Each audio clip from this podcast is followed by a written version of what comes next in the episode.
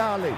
Vamos nessa, grande a chance, abriu pela direita. É no gol, vai no gol, bateu, é no gol, é no gol, é no gol, gol! Adriano é o nome dele! Pegou, largou, tá viva dentro da grande área. O Fernandão bate. Gol! Faz o gol, garoto. Faz o gol, faz o gol, faz o gol, faz o gol. É no gol, é no gol, é no gol. É Alô pessoal, um grande abraço a todos. Estamos iniciando mais um podcast do Esporte Clube Internacional, podcast do campeão de tudo, episódio 147 para repercutir o empate do Inter diante do Juventude no estádio Alfredo Jaconi, quinta rodada do Campeonato Brasileiro, placar de 1 a 1. Vitão de cabeça com assistência de Depena marcou para o Internacional. Oscar Ruiz no finzinho do jogo empatou para o Juventude. Estou ao lado de Tomás Rames, repórter de GE. Globo, e do torcedor e influenciador Luca Pumes. Eu começo contigo hoje, Tomás. Um resultado decepcionante, tendo em vista o contexto, ou um empate justo, tendo em vista o desempenho das duas equipes? Um grande abraço, Tomás. Um abração, Bruno. Um abração, Luca. Um abração, João. É, você já resumiu, né? Se for pensar que o Inter ganhava a partida até os 47 do segundo tempo e mais uns quebrados, e aí cede o empate, tem um gostinho amargo, né? Mas uh, vendo pelo jogo mesmo, o Inter foi, foi muito complicado o jogo para o Inter. O Inter teve muitos problemas né? no primeiro tempo, pouco fez e podia ter tomado 2 a 0 do Juventude, que não seria injusto, né? No segundo tempo saiu ganhando, mas mesmo assim não conseguiu. Uh, mas aí apareceu os problemas que o Inter repete a cada partida, né, da dificuldade de finalizar, dos problemas que tem na pontaria e foi e acabou punido no final da partida, né? Então acaba sendo justo o resultado e o Inter que tinha mais uma vez a chance de entrar no G4 segue ali no meio da tabela e está em oitavo, né? E agora vai pegar o líder e vamos ver o que acontece. Internacional oitavo colocado com oito pontos, duas vitórias, dois empates, uma derrota, quatro gols marcados, quatro gols sofridos uma campanha meia boca, uma campanha razoável, 53% de aproveitamento. Com Tomás, um resultado com gosto amargo, um resultado decepcionante pelo gol no fim e um jogo muito abaixo tecnicamente. Eu quero te ouvir, Luca Pumes, torcedor colorado, Luca Pumes que apostou na vitória do Inter, deu empate. Luca, e aí, Luca, por onde passou esse, vamos lá, esse tropeço do Inter diante do Juventude que está na zona do rebaixamento? Queria cumprimentar meus companheiros de mesa, hoje virtual, é, mandar um abraço pro, pro João também, né, que sem ele a gente não é nada. Nosso ídolo. Nosso ídolo, João. E falar que é exatamente isso que vocês frisaram aí, né, gente? O Inter teve um desempenho muito ruim ontem, é, o jogo, aliás, foi muito ruim das duas partes. E eu acho que o Inter foi um pouco ingênuo nesse final de jogo, porque acho que não, não se pode expor uma faixa de campo tão grande para um adversário se tu tá ganhando um jogo, tá nos acréscimos. Aí começa lá com o Caio Vidal, é, tentando driblar e. O Caio Vidal. Caio Vidal. Bom, há muito tempo Caio Vidal não, não, não nos traz algo que a gente possa elogiar com veemência, né? Mas começa lá com o Caio Vidal tentando um drible, perdendo a bola, e aí o, Juventude avança, avança, avança até o Inter, na figura do Pedro Henrique, ter que fazer a falta. Uma falta que, assim, ó, eu acho que não deveria ser o Pedro Henrique que, que, que deveria tentar marcar, porque se é o Pedro Henrique ali, a gente está esperando um jogador de ataque, né? Não vai conseguir dar o bote perfeito. Aí tem que o Pedro Henrique fazer a falta, porque o Juventude está avançando com muita velocidade e o Inter acaba tomando um gol da mesma maneira que fez o gol. E é aí nesse ponto que a gente acaba é, entendendo que houve justiça, porque o Inter não conseguiu produzir, o Inter padeceu diante da sua falta de criatividade. O Inter precisou de um gol de bola aérea, que no FIFA, né, a gurizada que joga FIFA sempre chamou aquilo ali justamente gol brasileirão, que é um gol que tu joga a bola para dentro da área de longe mesmo e bumba, meu boi, salve-se quem puder, que foi como o Inter fez o gol e foi como o Inter tomou, né? Quem com ferro fere, com ferro acabou sendo ferido. E não e não e não não foi nada injusto o resultado, mas isso não de maneira nenhuma, né, na nossa no tamanho da nossa passionalidade, é, não tira o gosto amargo da nossa boca, porque até aos 40 e tantos vencendo a partida, a gente tendo a certeza que ia sair com os três pontos, com aquele jogo bem a cara do gauchão, né? É, é, exatamente que, isso. Que, que num, num, domingo de noite, com, com frio e uma bola lá, do jeito que dá, o gol, né? É, lembrando que o, o time do Medina que, que ontem o Inter lembrou um pouco pela falta de criatividade, o time do Medina, mas o Inter tem muito mais do que na sua época. Também no, no, nos enganou, é, vencendo o Juventude na, na, primeira rodada do Campeonato Gaúcho desse ano, e tinha sido nossa última vez lá. E a partir daí, essa sequência é, negativa que acabou fazendo o cacique ir embora. Só uma curiosidade. Ô, Tomás, por onde... Venceu lá porque tinha o Yuri também, né, Luca? Não dá para esquecer essa diferença que tinha no não, time. Eu não tô exaltando a vitória, tô só trazendo uma curiosidade.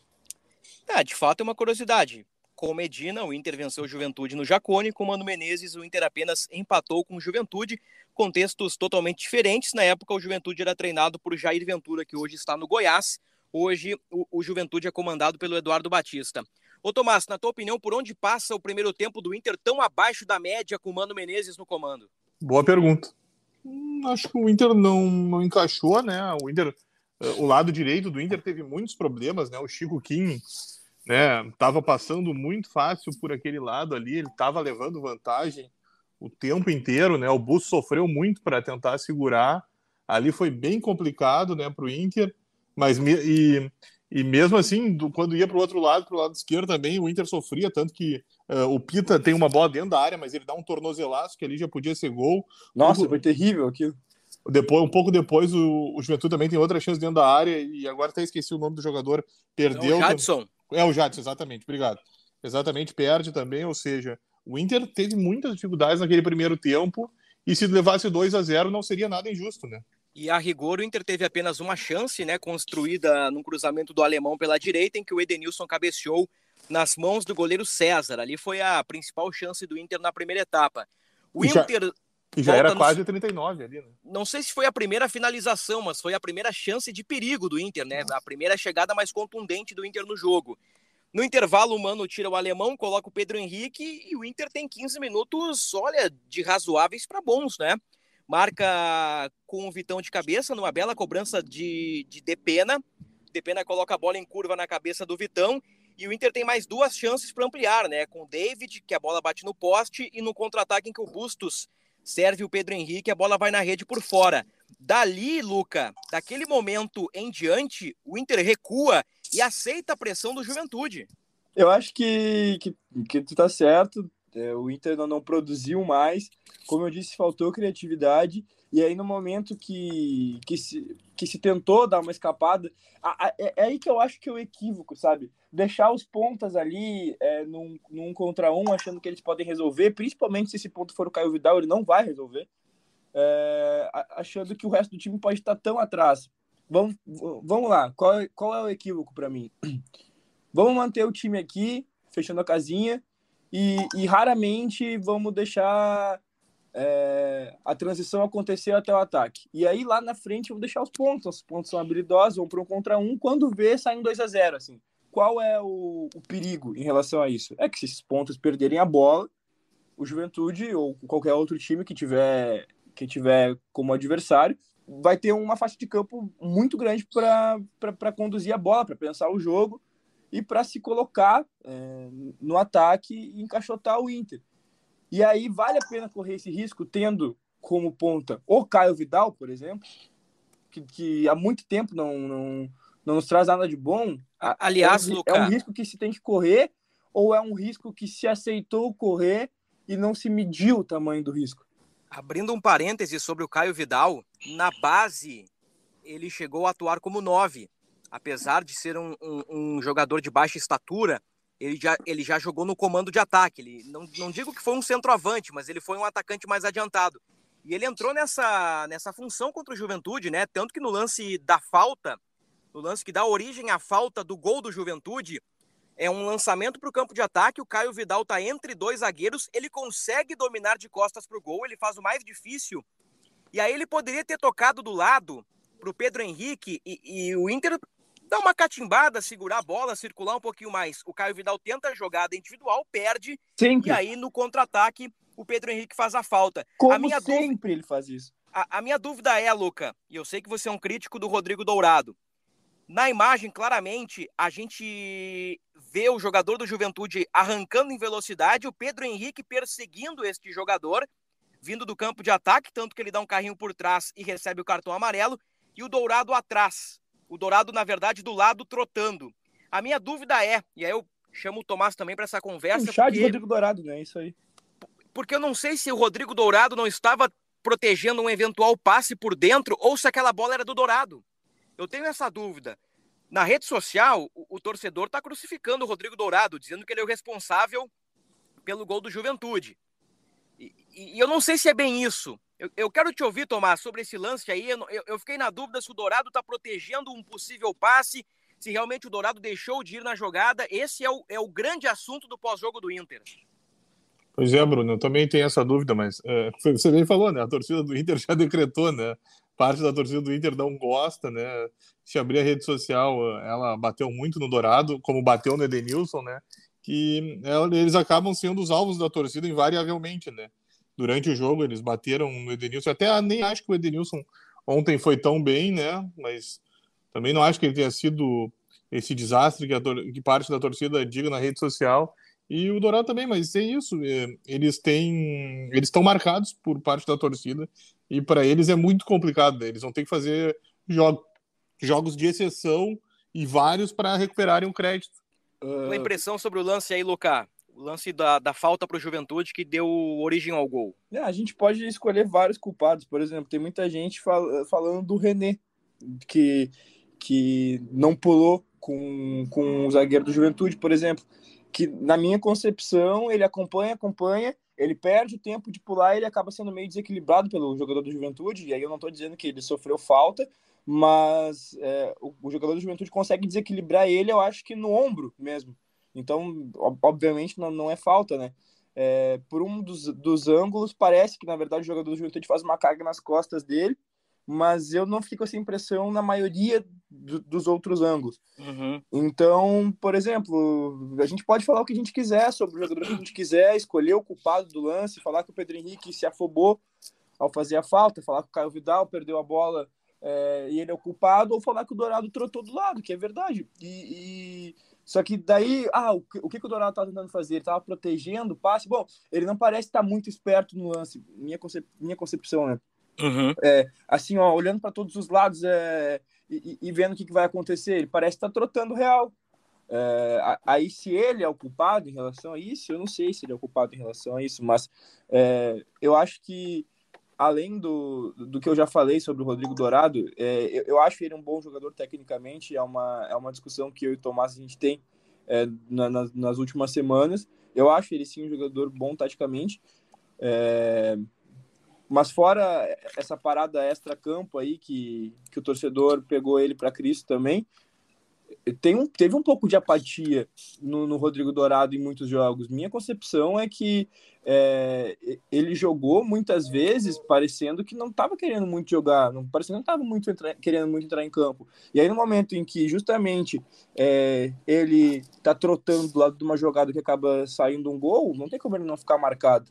Mas eu não vou ficar fazendo é, campanhas contra jogadores específicos, até tô- não estou fazendo muito isso é, no Twitter, estou tentando evitar um pouco falar, falar de peça X e Y de maneira negativa, porque eu, eu quero contribuir para esse novo momento do Inter, para esse momento de paz entre jogadores e torcidas, e inclusive vou falar uma parada sobre Edenilson, é, que, que, que acho que muita gente aí que, que, que me conhece, que me acompanha, é, vai, vai até estranhar, porque ontem, por mais que ele não tenha sido um primor, que ele tenha é, atrasado algumas jogadas do Inter, ele foi importante na contenção do lado direito, porque o Bustos, que é um jogador que a gente ama, que é um jogador que teve muito ímpeto ontem, estava passando trabalho ali contra o Chico Kim. Aliás, um grande abraço ao Chico Kim. É, ele, fez, ele fez um gol muito importante ano passado, né? acho que o pessoal aí lembra.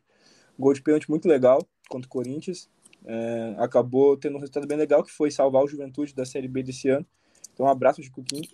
É, enfim, é, o Bus estava passando um trabalho ali e o Edenilson teve é, a, não só a sensibilidade, mas ele cumpriu também a função, né? Que talvez não, não, não, tenha sido da cabeça dele, talvez o Mano tenha mandado de ajudar na cobertura do lado direito. E, e isso cansa também, né? Tipo, como é que tu vai atacar é, com toda a, a, o teu, com todo o teu fôlego se tu teve que ajudar na contenção de defesa porque o, tá sobrando algum espaço.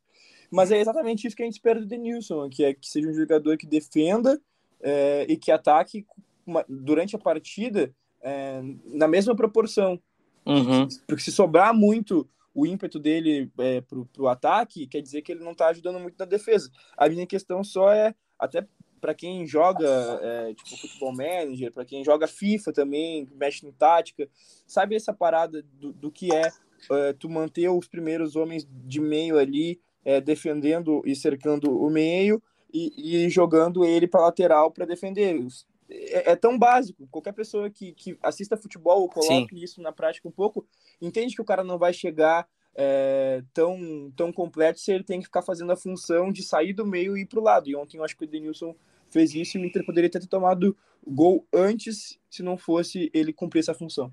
É, nós falamos do Edenilson no último episódio, né? No, no episódio pós-empate com o Guairenha lá no Paraguai eu fiz referência a uma evolução gradual, uma evolução uh, aos poucos que o Edenilson vem tendo com o Mano, que ontem talvez tenha sido o pior jogo do Edenilson desde a chegada do Mano, que não quer dizer que tenha sido uma atuação sofrível, uma atuação horrível. É. Na média do Edenilson foi um pouquinho abaixo do que, do que ele vinha desempenhando, mas vale o mesmo para outros jogadores. O Wanderson também não teve o mesmo protagonismo.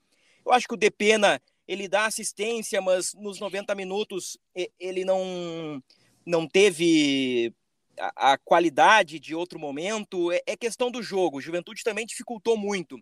É o Mano falou isso na entrevista coletiva, Luca, e, e, e tu citaste isso há pouco, a questão da um jogo de gauchão dentro do Campeonato Brasileiro, um jogo muito mais físico, um jogo muito mais ríspido. O Juventude marcou em cima, dificultou para o Inter, especialmente no primeiro tempo. Então, o, Inter demorou para se encontrar, no segundo tempo deu uma resposta, recuou demais após o gol e acabou sofrendo empate no último minuto. É, como um espectador, eu acompanhei a partida, achei um jogo muito fraco das duas equipes.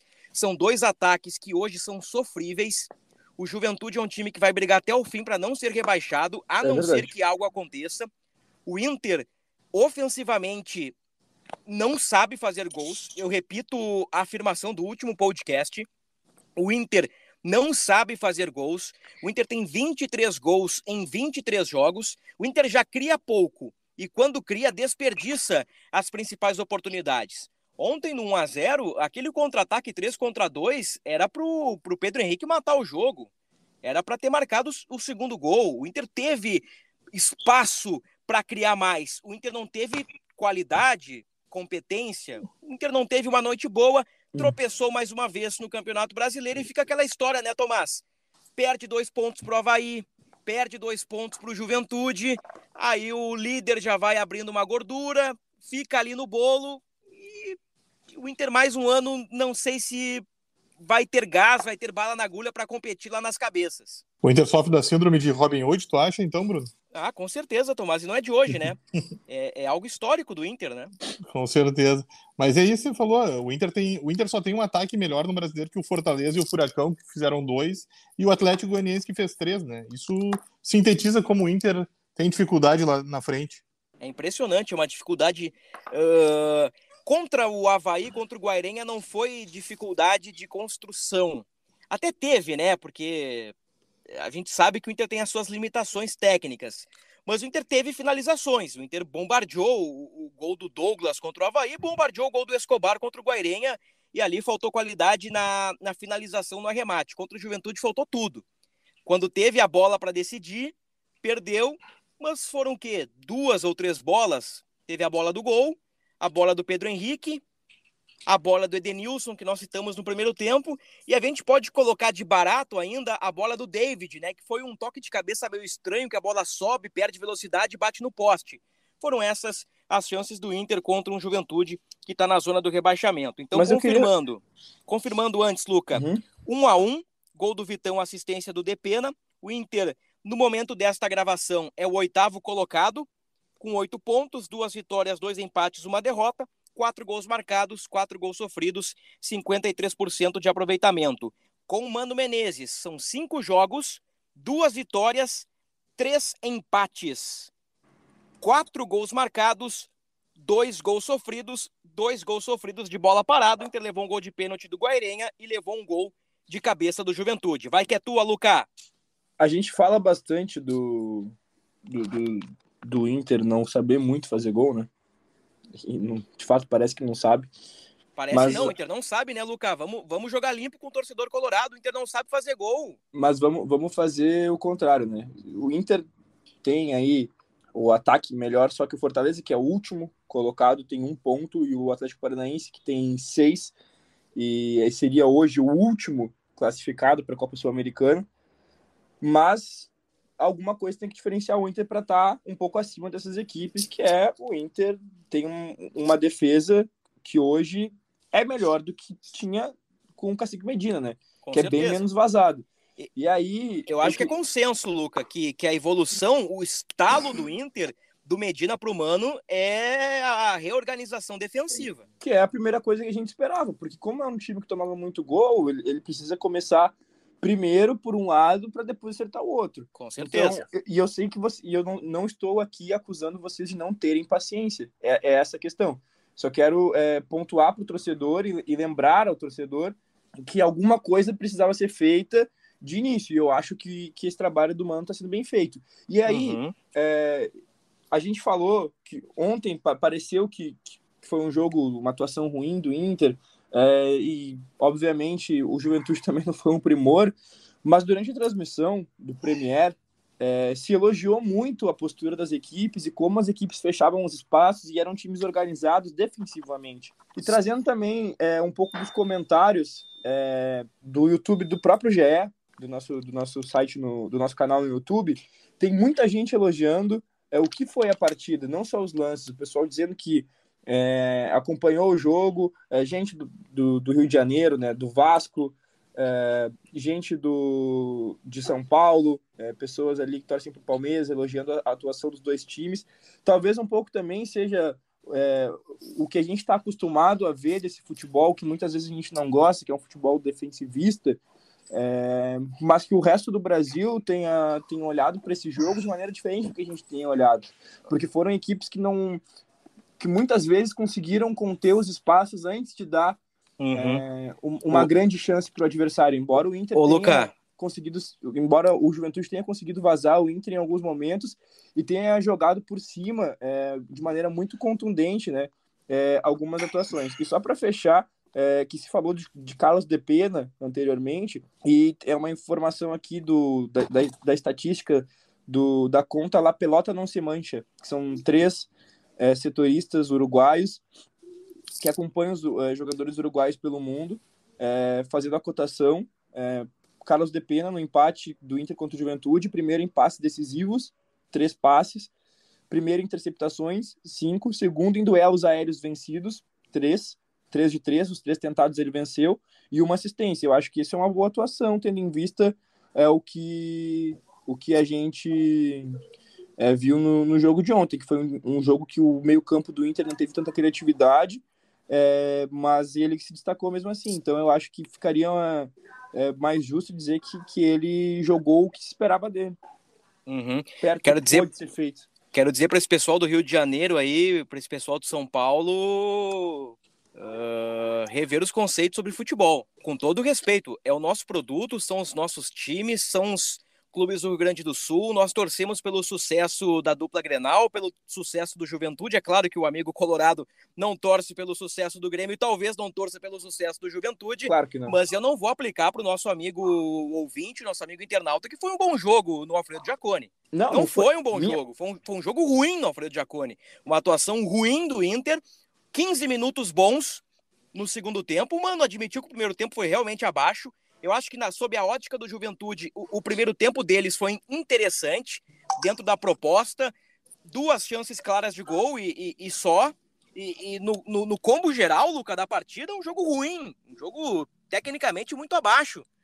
De dois ataques que não funcionam simplesmente. Dois ataques que não funcionam. Dois times que não sabem fazer gols. Então, com todo respeito aí a, a, essa galera aí do Rio de Janeiro, de São Paulo, que, que, que tu fez referência aí, mas eu não caio nesse conto aí. Juventude convido, Inter, convido, um jogo abaixo. Convido os, os, nossos ouvintes a dar uma olhadinha no, no site do. No site não, no, no YouTube do GE. Por Dá uma favor, olhada nos quanto, comentários. mais lá. Clique, quanto mais cliques, melhor. Porque a gente, a gente vai. A gente se alimenta também desses cliques. Então dá uma olhadinha lá nos comentários, quem sabe deixa o teu comentário também para que a gente saiba o que o nosso torcedor está pensando, porque o pessoal de fora daqui está achando um jogo maravilhoso. O que, que tu achou do jogo, Tomás? Aí, aí sob a ótica do jogo, não só sob a Inter, a, sob a ótica de um amante do futebol, Tomás.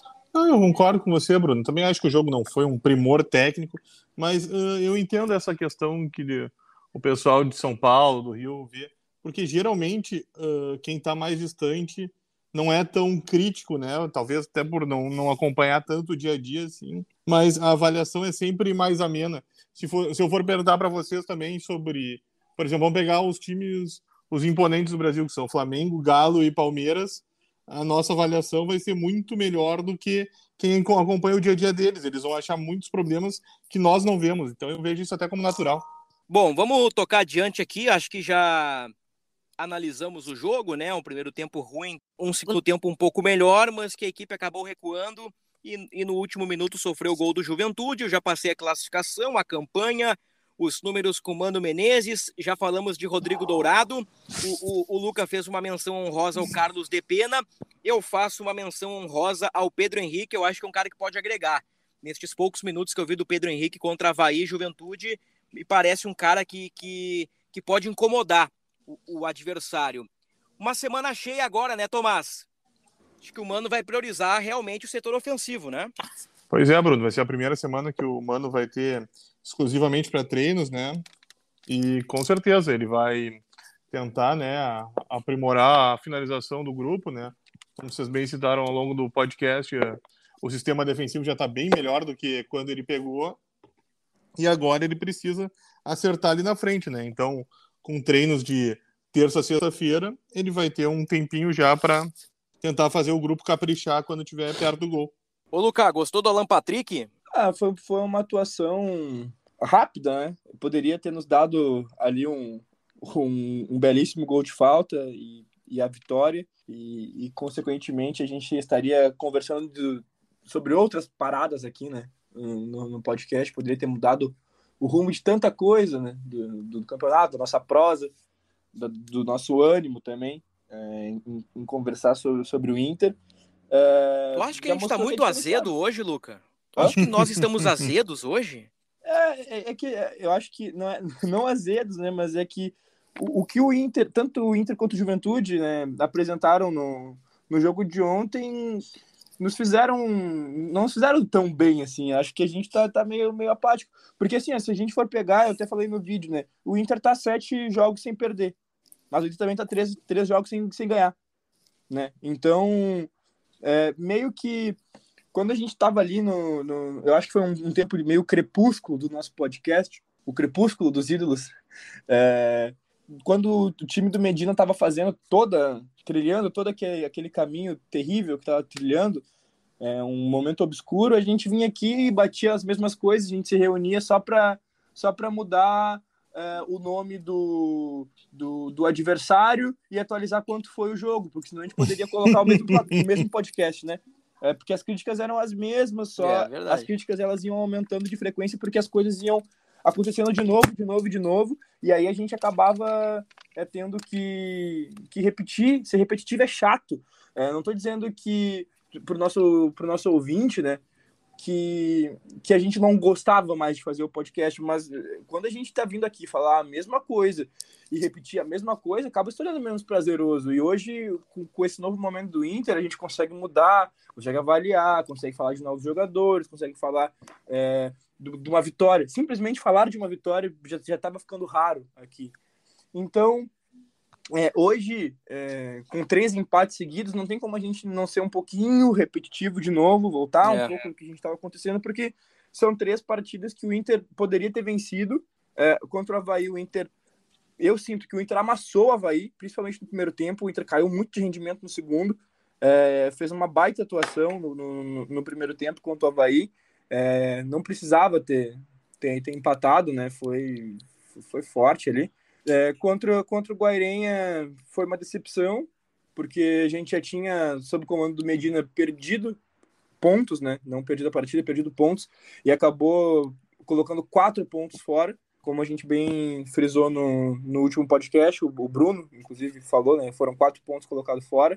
O Inter só venceu dois pontos contra o Guairenha. E agora contra o Juventude, que era uma partida que já tem outro contexto, que é uma partida que também é fora de casa, que o Inter não amassou o Juventude de maneira nenhuma, mas o Inter conseguiu é, fazer a camisa pesar um pouco ali, é, conseguiu colocar, é, fazer a estrela brilhar ali na hora da, da bola aérea, mas não, não fez mais do que isso é, para matar a partida. Teve uma chance ali com o Pedro Henrique, que ele poderia ter tentado o DP na, no meio da área, mas ele preferiu chutar e eu acho que ele não, não fez isso erroneamente. Eu acho que ele deveria ter tentado mesmo. Só estou tentando lembrar como é que foi o lance. E de resto, foi o Juventude é, tentando ali na saga do empate, que foi. É, bateu até furar, né? Então, é, são três contextos diferentes, mas querendo ou não, são três empates e a gente acaba vindo aqui de novo falar sobre um insucesso do Inter. São contextos diferentes, né, Luca? Mas tem situações que são parecidas, entre elas a ineficiência ofensiva do Inter. E agora, como destacou Tomás, Mano Menezes terá uma semana cheia para trabalhar e, e, e, corrigir algumas situações. Próxima rodada contra o Corinthians, o atual líder do Campeonato Brasileiro, sábado, 19 horas, no estádio Rio. Lembrando que Bruno Mendes, que pertence ao Clube Paulista, está fora. O Inter deve ter dupla de zaga, Vidão e Gabriel Mercado. É uma semana sem pressão, né? Uh, até pela sequência invicta destacada pelo Luca, mas lá na frente, no sábado, haverá pressão, porque o torcedor vai exigir algo a mais depois de uma semana de treinamento, tendo em vista que são três empates consecutivos. Vamos aguardar e ver o que vem pela frente. Luca Pumes, aquele abraço, muito obrigado. Aquele abraço, Bruno, aquele abraço, Tomás, aquele abraço, João. Gostei muito do, do podcast, sinto que a gente que a gente conseguiu ponderar muitas coisas para o nosso ouvinte. Espero que ele continue nos acompanhando. É, reforço o convite para ir lá aos comentários do, do GE no YouTube, né? É, da, da, partida Juventude contra o Inter e, e dar sua opinião. É, o comentário vale muito, vou continuar dando uma lida lá. Quem sabe a gente consegue trazer é, alguma coisa num, num próximo podcast. E é isso daí. Um abraço também para o nosso ouvinte que está aí. Um abraço, Tomás. Um abraço, Bruno. Um abraço, Luca. Um abraço, João. Né? O Inter vai acabar a rodada em nono, né? Já que nessa segunda tem Havaí e Curitiba e o Inter tem oito, o Curitiba e o Havaí tem sete, mas uh, o Curitiba já tem saldo três, né? Então o Inter não tem muito o que fazer, né? Ele vai perder uma posição de qualquer jeito nessa, nessa rodada aí. Sábado tem o Corinthians, né? Que é um jogo que mexe muito com o torcedor do Inter pela rivalidade dos últimos anos. E um jogo que o Inter não ganha há quatro anos, né? A última vitória do Inter foi 2 a 1 em 2018, né? São... Gol do Rossi. Gol do Rossi, do Damião, exatamente, né? E, e faz sete jogos que o Inter não ganha nessa. Então tem mais esse desafio aí para o Inter. Lembrando que no palpitão ninguém acertou. Luca botou 2x1 para o Inter. O Tomás colocou 1x0 para o Inter. Eu coloquei 0x0 eu cheguei mais perto, né? Hum. é discutível. O, é, Luca e o Tomás. Colo... Não, não, não, não, peraí. O Lucas e o Tomás. O Luca e o Tomás colocaram vitória do Inter. Eu coloquei empate. O jogo foi 1 a 1 Quem tá mais perto? Se pegar que o gol saiu aos 48 do segundo tempo, né? Ah, não, mas. Não, mas isso aí. Ué, então, de qualquer maneira, te sobrou um gol, me faltou um gol. Então, eu, eu, eu acho que é super discutível esse critério aí. A gente teria que que, que elaborar melhor os, tá os, nossos critérios, mas eu, eu, eu, acho que é justo dizer que o Bruno chegou mais perto. Que foi ele acertou a coluna, né? Voltamos ainda nesta semana com o episódio 148, ponto final neste que foi o 147. Repercutimos o empate entre Inter e Juventude, 1 a 1 no estádio Alfredo Jaconi. No fim da semana projetaremos Inter e Corinthians e voltaremos com o nosso palpitão. Um abraço a todos.